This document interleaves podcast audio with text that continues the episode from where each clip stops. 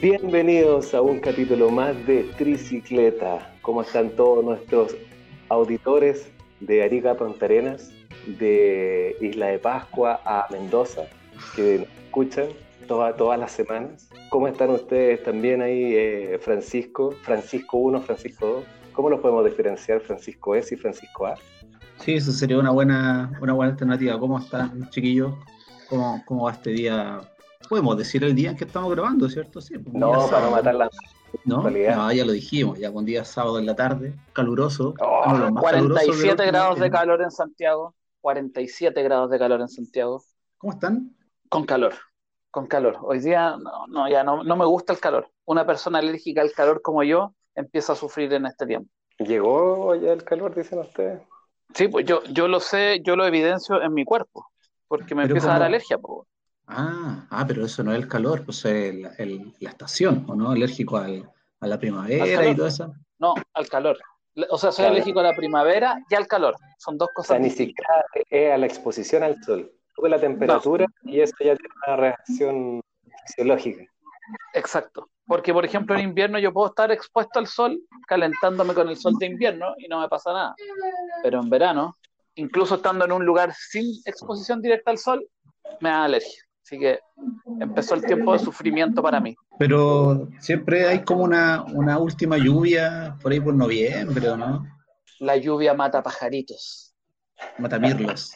Esa lluvia que deja la escoba, pues, sobre todo en la agricultura. Pues.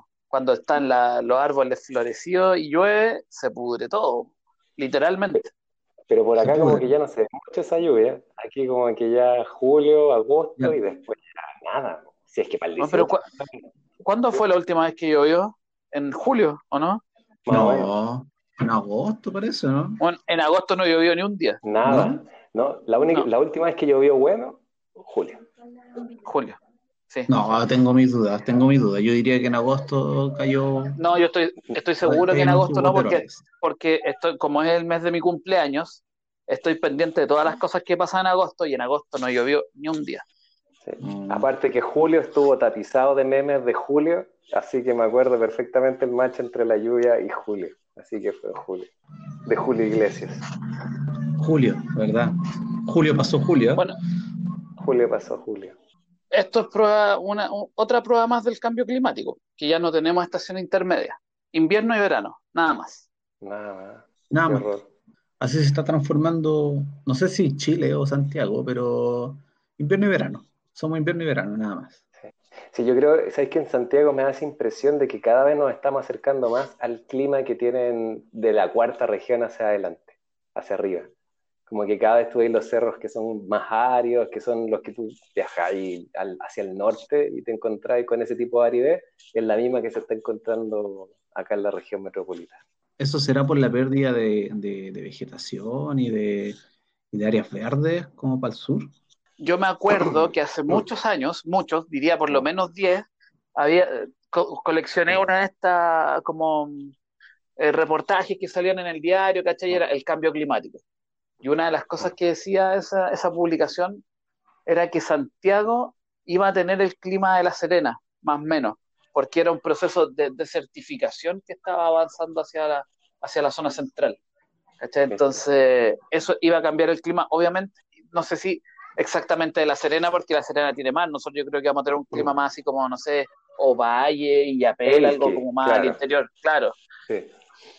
Pero eso era parte de todo este calentamiento global en el que estamos metidos por culpa de todos nosotros.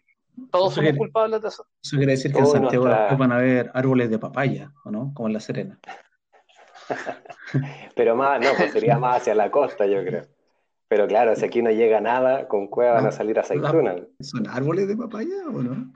Sí, árboles de papaya y se demora mucho tiempo en salir las papayas. ¿En serio? Pero, ¿y en qué zona salen? La Serena. Más, hacia el mar, no, pero más hacia a la costa, al interior o a la cordillera, ¿dónde? Creo que más valle costa que desierto cerro seco. Bueno, sí. Si, si, uno, si uno de nuestros auditores conoce más sobre las papayas, que nos, que nos enseñe y que nos corrija para saber de dónde, cuánto tiempo se demora introducir una papaya y cuál es el terreno donde sale. ¿Estáis buscando un emprendimiento? ¿Te estás anticipando? No, no. Preparando un terreno para, para unos papayitos. Sí, hoy falta, falta algo muy importante de una de nuestras tradiciones. Ah, claro. ¿Qué almorzamos? ¿Qué almorzamos? Así. ¿Qué almorzamos? Mire, Así de ¿qué simple. Hoy día fue, acorde con el calor, un, un almuerzo liviano, así que hicimos cuscús y eso acompañado de una hamburguesa vegetariana. Y eso estuvo liviano, pero contundente. Nosotros, nosotros eh, reciclamos unos, unos fideos corbata que nos quedaron de ayer con un poquito de ensalada y como siempre, como ya eh, eh, parece ser una, una cábala de- cuando conversamos acerca del almuerzo, el producto marino. Y comimos eh, merluza frita. Ah, mira. ¿sí? La típica pesca, Pero, la más pero- conocida, pero la pesca final- frita. comieron pescado frito con Sí. fideo. ¿Sí? ¿Así? Ah, Mira mira. esa mezcla. ¿Ah? Pescado Mira qué bueno. Yo recuerdo, yo recuerdo cuando, cuando era más, cuando era más chico, mi mamá a veces nos servía, o mi abuela, en realidad, eh, pescado frito con fideos con salsa de tomate. Ah, eso sí que no lo vi. Y y esa, No lo había esa mezcla es muy rica, es muy buena esa mezcla, así que si pueden, háganla. Pero si te gusta el pescado y te gustan los, los fideos con salsa, es una mezcla ganadora. Es ganadora esa mezcla, es muy buena. Sí, bueno. Oye, yo tengo que hacer una, una aclaración con respecto al tema del almuerzo del episodio pasado. Recibí ¿Qué una, una crítica despiadada por un error totalmente involuntario que cometí. Pero porque fui un poco impreciso en la historia que conté sobre el almuerzo de la- del último episodio. Ah. Que yo les conté que habíamos ido donde el amigo peruano al frente y habíamos comido lomo saltado, me parece. Sí, sí, Y era sí. Y eso ¿Mentira no fue eso? del todo Era preciso. mentira, ¿y qué? O sea, sí. No, no, no, no, no era mentira. Almorzamos efectivamente eso, ya. pero no fui precisamente yo el que compró, el que fue para allá y todo eso. No. Fue una, una imprecisión. Y una que lo, imprecisión, lo así que tengo que pedir- de delivery. No, no, fue la maca. Ah, Entonces, es, es más delicado el tema. Eh, pero digamos, eso no es un error involuntario. No es Sí, involuntario, no, porque eso, es tergiversar la historia, pues, hombre. no, pero es totalmente involuntario porque de 20 veces que hemos comido ahí, 19 he ido yo. Entonces, que, Bueno, con mayor razón hay- hay una que hace la diferencia para recordarla, pues. bueno, pero estoy reconociendo la imprecisión que no altera en nada la historia, solo esa parte que me, me- me atribuye un mérito que no tuve. Así que pido Bueno. las disculpas del caso. Pero Bueno, igual, pero- si son en un equipo, da lo mismo que nace que la cuestión es que se haga. Sí, pero lo, lo de que efectivamente almorzamos eso ese día, sí, fue así. Sí, muy bien. Así que las disculpas a mi auditora más leal, a mi, a mi fan número uno, a mi fan número uno. Muy bien, muy bien. Así que, sí. No- y hoy, tallarines con salsa. Sí, hoy tallarines con salsa boloñesa, clásico, infaltable, imperdible, exquisito. ¿Y quién Así que y estoy quién- feliz también por eso. ¿Y quién los hizo? El peruano al No, frente. eso, no, no, no, eso los hizo una tía, una tía mía que vive acá a dos cuadras, ¿Ah? y el otro día hablamos por teléfono y le dije, oye, ¿sabes que tengo unas ganas de comer los tallarines que tú haces? Y después llegó mi tío y me dijo, oye, eh, asómate acá abajo porque voy a dejarte algo. Y venía con una olla de tallarines. Mira, Bueno. una Fue- olla de tallarines. Sí, Mira. sí, fue un momento mágico.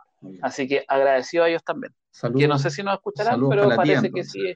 Sí, por comida no nos hemos quedado.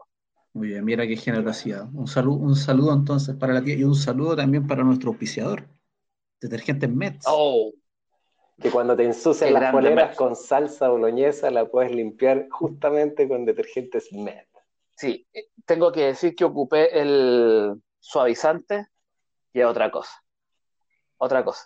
Eh, otro, se nota la diferencia Yo, el- de, de los yo el otro productos día, industriales. nosotros por lo general ocupamos el horno para hacer carnes. Entonces, típico que la lata del horno te queda con grasa, te queda manchada. Y siempre había sido un desafío limpiarla, vi que quede bien limpia y tratando de meterle producto allá y acá, hasta que Ajá. probamos el desengrasante Mets. No, Y funciona, pero santo remedio. santo remedio. Quedó brillante, quedó como nueva esa lata. O sea, te dieron ganas de seguir ocupándola todos los días, Todos los porque días. como ahora ya no es un problema Todos los días, limpiarla. todos los días. Así que busquen los productos en detergentes Met en Instagram. Arroba detergentes-met en Instagram. Sí, detergentes-med en Instagram. Para que saquen toda, toda, toda, toda la suciedad de todos lados. ¿A quién podríamos llevarle para que, para que saquen la suciedad? ¿A quién? A carabineros, pues de Chile podríamos llevarle. Tema peliagudo. delicado. Delicado. Al menos, al menos delicado, al menos un tema delicado. Chuta, es que hay que tocarlo, tomar con pinzas esa cuestión porque en realidad está, está difícil. Está difícil como no se ve la luz al final de ese túnel. Está complejo, ha sido uno tras otro, ha sido uno tras otro los episodios. Entonces, es como difícil saber, o, porque también son una caja, poco una caja negra, pues la institución más allá de, la transparencia que exigen todos los organismos públicos, igual es una, una caja negra cómo funciona la, doctrina o el pensamiento un poco más eh, militarizado de, la institución de carabineros en el interior, ¿sabes? cómo se mueven las decisiones o las esferas de poder, como para poder decir algo con, con total propiedad, pues, ¿cachai? Porque uno siempre va a hablar de las cosas que van pasando, las que ve, pues, y las cosas que van ocurriendo. Y en, base, y en base, a eso, todo lo último que ha ocurrido, no sé, desde octubre para adelante, han sido puras cosas nefastas para Carabineros. Pero, por ejemplo, ¿cuántas gotas que han rebalsado el vaso hemos tenido desde octubre en adelante? Son, o sea, por lo que estamos viendo ahora, son innumerables, son varias. Son varias. ¿Por qué no cambia? ¿Qué es lo que pasa ahí que no, no puede haber de verdad un, cambio más profundo en, la forma de hacer las cosas? A eso, eso es lo que me refiero, que es, difícil saber por qué. Porque interior, en el interior la, la, forma en que operan o la forma en que piensan o que se toman decisiones es, un, es una caja negra, pues algo que, que, no sabemos porque va más allá, yo creo que decisiones presidenciales o de gobierno. No sé si, si, si el Ministerio del Interior va a tener realmente como el coraje de reformular la policía. O sea, yo creo que no. Y tampoco de cuánto, cuánta capacidad tiene para inmiscuirse en, las decisiones que toman los generales o los altos mandos de carabineros. Es como, pareciera ser que funcionan como ellos quieren a la larga. Es que eso los otros son un poder aparte. Claro, pareciera que son un poder aparte cuando no lo son, no deberían serlo. Yo creo que esta cuestión es como, ha sido como es una olla a presión y se han puesto puros ingredientes para que la olla explote.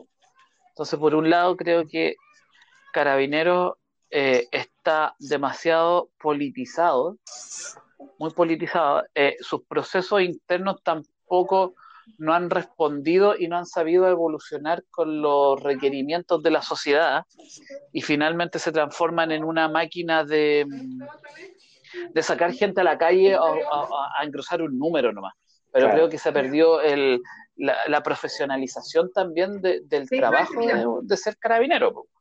Y por otro lado, creo que también hay un tema de, interno, que esta cuestión de las dos ramas que hay dentro, que las oficiales y suboficiales, que siempre ha sido un tema en todas las instituciones militares, pero creo que en Carabineros se está dando un tema más eh, delicado, porque finalmente siempre que pasa algo, los responsables son las personas que tienen menos rango. Entonces no hay tampoco una responsabilidad de mando, no hay responsabilidades políticas, y eso todo ha confabulado para que estemos donde estamos, de, de, una institución que era una de las más respetadas por la sociedad a, un, a gente que pide su desaparición o al menos su refundación. Entonces, eh, la transición de ese, del, del, querido al odiado ha sido muy rápido en muy poco tiempo y creo que es por temas políticos y por temas de manejo de liderazgo de mando también que no han sabido responder a las necesidades que la sociedad les encomienda. Sí, pues incluso eh, cada vez son menos la gente, los cabros que se meten a, las escuelas de carabineros, por, lo mismo. Cada vez el, rechazo y, la falta como de de seguridad también que te da pertenecer a esa institución es cada vez menos. Lo mismo que le pasó ahora al tipo que, no recuerdo el cual, ¿cómo se llama el, carabinero que está en, todo el proceso por haber empujado al cabro? no recuerdo el nombre. Pero lo mismo, lo dejaron solo, lo, abandonaron, con esa excusa del tema de la cámara, de que tenía una cámara que no correspondía al procedimiento policial y todo. Claro, es que por ejemplo, en ese caso, yo creo que se actuó mal, pero el resultado es como debiese ser. Porque finalmente, como yo, yo veo que debiese ser esa institución, es decir, supongamos que ya el FEDE es, la persona. FEDE se mandó un condoro de proporciones bíblicas y lo primero que yo hago como institución es decir, ¿sabéis qué? Este gallo ya no pertenece a otras filas porque se pasó por alto todos los protocolos y todo lo que nosotros queremos para nuestra institución. Así que, por lo tanto, despedido. Si tú lo miráis con este caso, resultados bien. Pero la forma es la mala porque este cabrón, como decís tú, lo dieron de baja porque no estaba, porque estaba usando una cámara que no era la, la autorizada, pero no hubo una condena de la institución, decir, ahí que esto está evidentemente mal. Sí, ese es el punto. Este, que no se ataca la raíz, sino que solamente el, problema puntual. O sea, finalmente están apagando solamente incendios a medida que van sucediendo, pero si no se cambia la, la mentalidad, ni los protocolos, ni cómo deberían actuar la institución en general, van a seguir ocurriendo. Eso es lo que están haciendo, apagando incendios. O sacan tierra de un lado para tapar un hoyo y dejan otro por otro lado también. Pero yo no, sé qué, tan posible sea también que dentro de la, la propia institución se empiecen a, como a enarbolar las fuerzas, porque, eh, como decía el Pancho, existe esa división, y como en todas las instituciones militares, de los oficiales y de los oficiales y de todas las distinciones de clase dentro de las instituciones. Y que quizás con todo esto que estaba viviendo Carabineros va a ocurrir que la, la clase más, más baja dentro de la institución se empiece a, no sé, si generar una revolución, pero sí mostrar el malestar de cómo son tratados respecto a, los oficiales o a los cargos más superiores. Entonces, quizás para allá un poco también va, va, todo el, destino de la institución. Y aparte, yo creo que va a haber una molestia súper heavy ahí, porque finalmente todas las cosas, los 28 mil millones de pesos que han sido mal utilizados por esa institución, claramente no fueron usados por el carabinero que está dirigiendo el tránsito o el que trabaja en la comisaría de Tiltil, ¿cachai? Ellos no tienen nada que ver con esta cuestión, ¿cachai? Pero sí pertenecen a la institución que está siendo condenada por eso y al final lo apuntan a todos con el dedo y pagan justos por pecadores, ¿cachai? Claro, pero y eso son, Entonces ahí... Y, yo creo que eso son la gran mayoría de la institución, lo que decís tú, o sea, el, el, el Paco que trabaja en Tiltil, bueno, o el que está en Punta Arena, o el que está, no sé, en, en, Chillanua, que... O en Biviri, en, una frontera con... Todos esos deben sentirse súper también eh, enojados con su, contra su propia institución porque finalmente están manchando el uniforme, hueones de acá de Santiago que han hecho pésima la pena. Entonces, Sí, pues y ahí es cuando te digo que hay un tema de mando que está mal y hay un tema político que está mal, que nadie ha condenado esto, nadie ha hecho una investigación seria a esta cuestión. Eh, y, no sé, por ejemplo, con el general Rosa, no sé qué pasa, han otros generales de carabineros han salido por mucho menos. Mm. ¿Cachai? Y él se mantiene ahí, ¿cachai? Entonces, también creo que hay una culpa en ese sentido de la poca preparación que tienen los carabineros cuando salen a la calle, porque yo, ¿cuál es, para mí, ¿cuál es el único mérito que tienen hoy día? Es que tienen la fuerza de su lado nomás. Pero eso no es ni una garantía para nosotros como sociedad, porque se supone que ellos debiesen conocer al menos la ley, para no abusar y no cometer excesos. Entonces, yo no sé si los carabineros hoy día que están en la calle se conocen la ley, dada su preparación que es tan corta, ¿cachai? Entonces, ahí hay un problema también de formación, ¿cachai? De qué estamos sacando a la calle finalmente se exculpa un poco a los que están más abajo por, por un, tema de no tener una directriz clara en cómo debería funcionar carabineros. O sea, finalmente los altos mandos son los que tienen la, la, culpa, más abajo se exculpan solamente. No sé si se exculpan totalmente, pero por ejemplo, no sé, pongamos el caso de la UTEM, cuando, cuando tenía esa carrera de perito criminalístico y van los cabros y se, matriculan, estudian, sacan su carrera y tienen un título que no les sirve para ni un lado. ¿De quién es culpa eso? ¿Del cabro que tenía una ilusión de estudiar?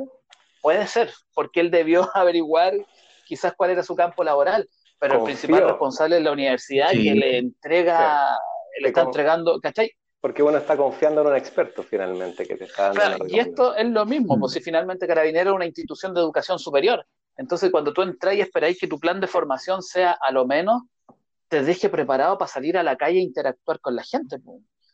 Y si no lo hace, chuta, después qué así.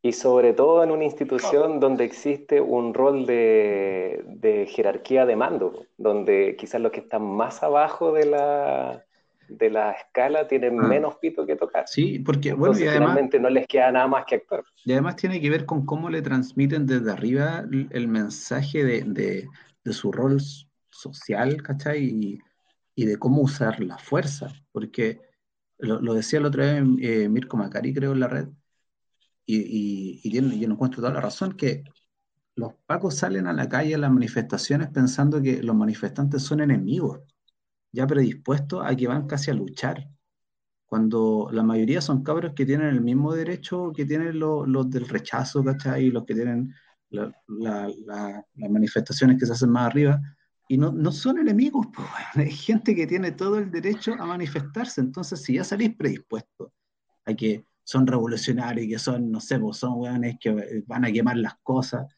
Ya vais con, ya tenía una intención de lucha y, la fuerza la vas a desmedir.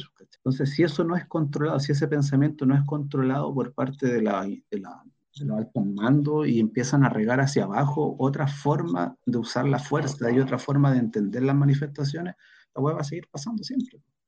Y ahí con lo que decís tú, lo tomo de lo que yo dije antes, y ahí hay dos partes de lo que yo creo que está mal. Pues en ese mismo ejemplo, uno, que Carabinero está politizado, por lo tanto, van a una marcha en Plaza Italia y queda la escoba, y un carro lanza agua, y vamos guanaco, y un cabro se cae, lo, lo empujan del puente, otros perdigones por todos lados, pero otro día, un kilómetro más arriba, Carabineros tiene otro actitud, con una marcha al rechazo, donde hay tipos que han mostrado armas de fuego al aire y, por, y, ahí está Carabinero eh, custodiando eso, ¿cachai? Problema de politización.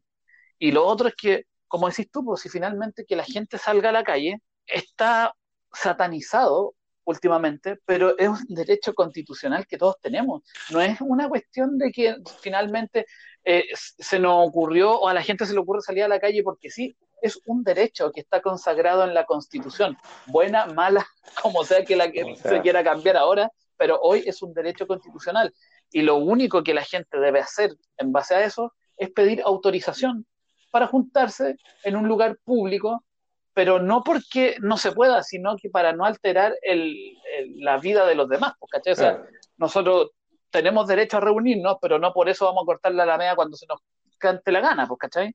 Y ese es un problema de formación, que Carabinero piensa que el tipo que sale a manifestarse no debiese estar haciendo eso. ¿cachai? Y desconoce el derecho que tiene la gente mm.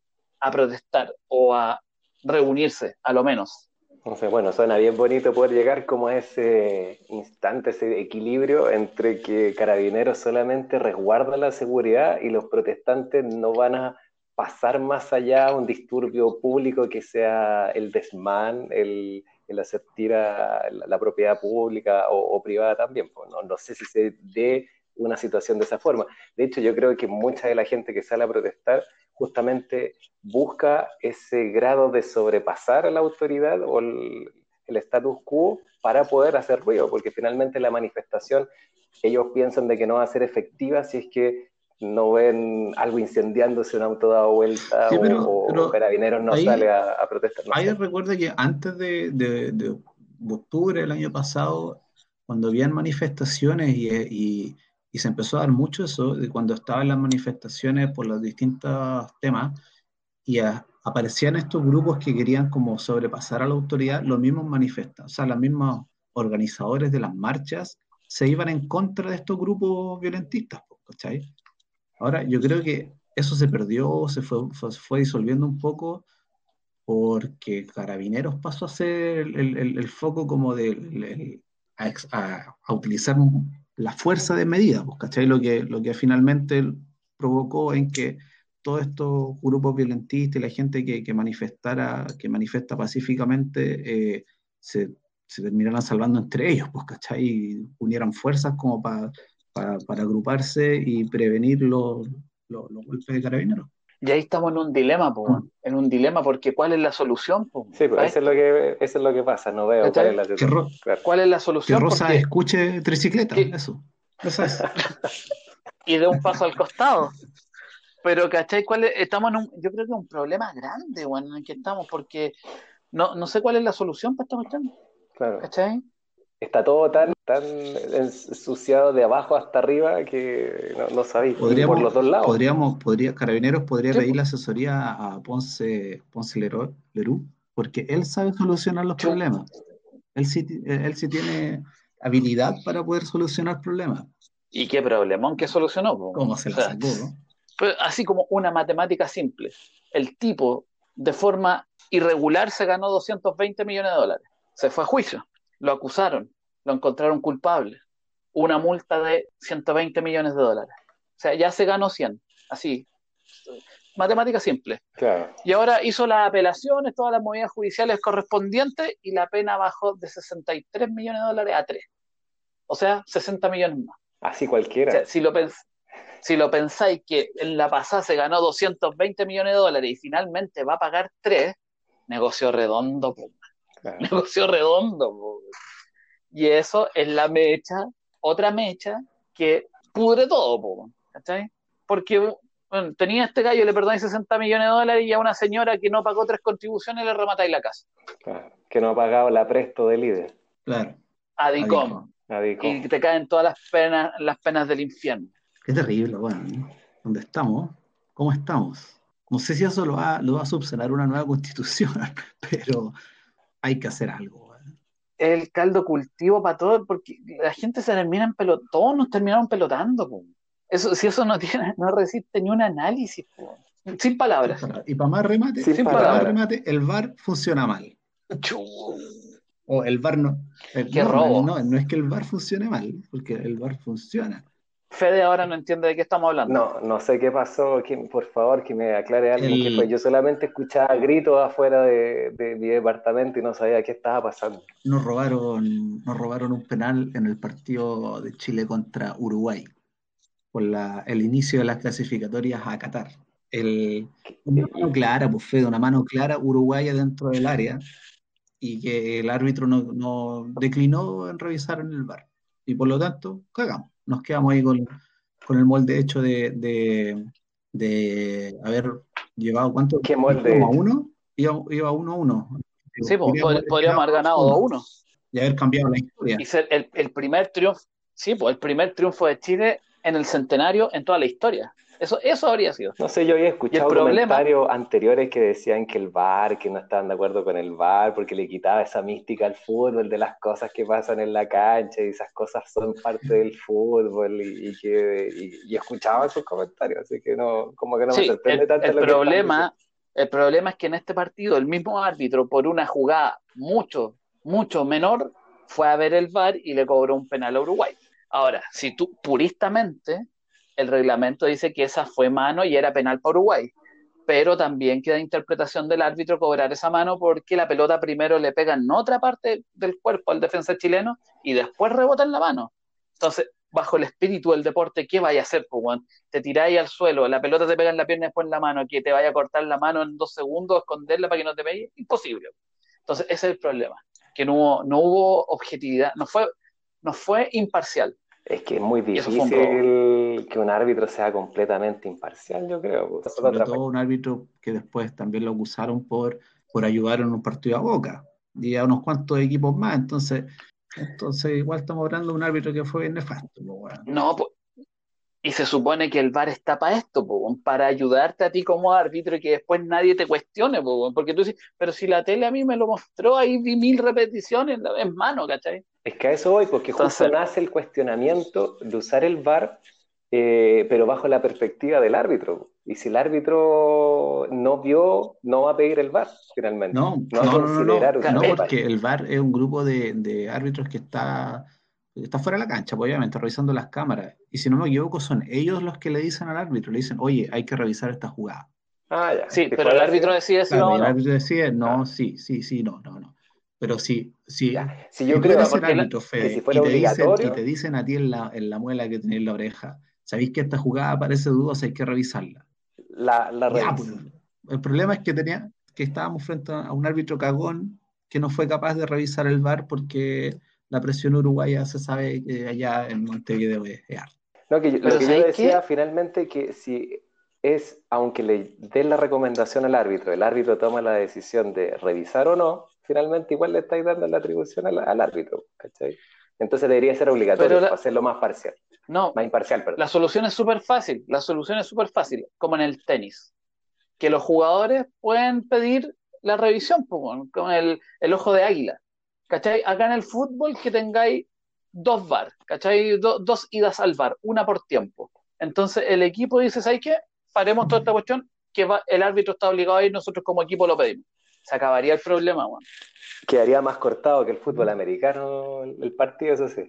No, pues si podéis pedirla dos veces en todo el partido, pues, ¿cachai? Tenéis que saber ocuparlo bien, ¿no? Ah, pero la, flu- la fluidez de los partidos de fútbol terminó cuando los weones simulan tirarse al suelo porque, weón, porque no sé, pues, weón, porque chocaron con un, Qué vergüenza. chocaron con, con una ramita, pues, weón, que había en el, en el pasto.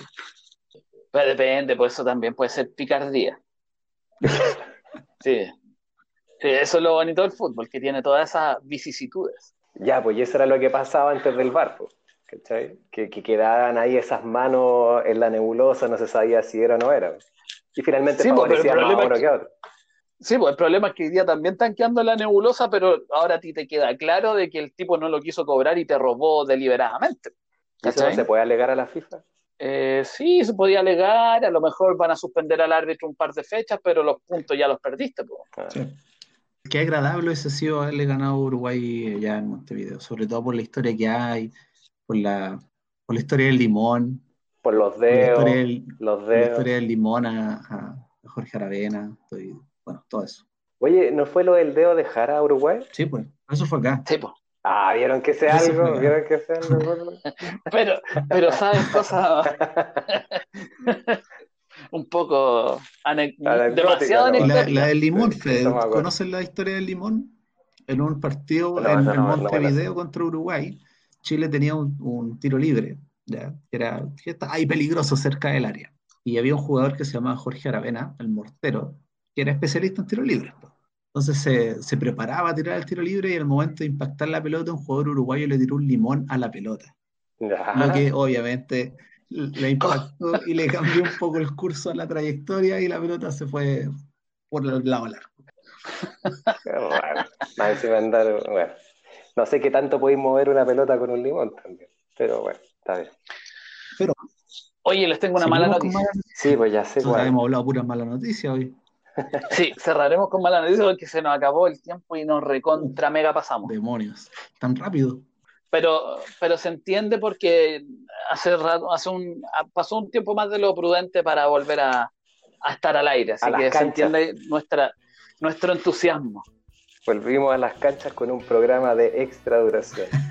Sí, pero ahí ya, bueno, hemos llegado al final, así que nuevamente agradecer a todos los que nos escuchan desde, como dijo el Fede, desde Arica a Punta Arena, desde Isla de Pascua a Mendoza, A Mendoza. y más Y más allá, y más allá a Iberoamérica, a Colombia, Perú, España, a todos nuestros amigos que nos siguen una y otra vez en nuestra tricicleta. Así que muy agradecidos a ellos. Un saludo grande a Detergentes Med que nos acompaña en cada episodio y saludos a ustedes también.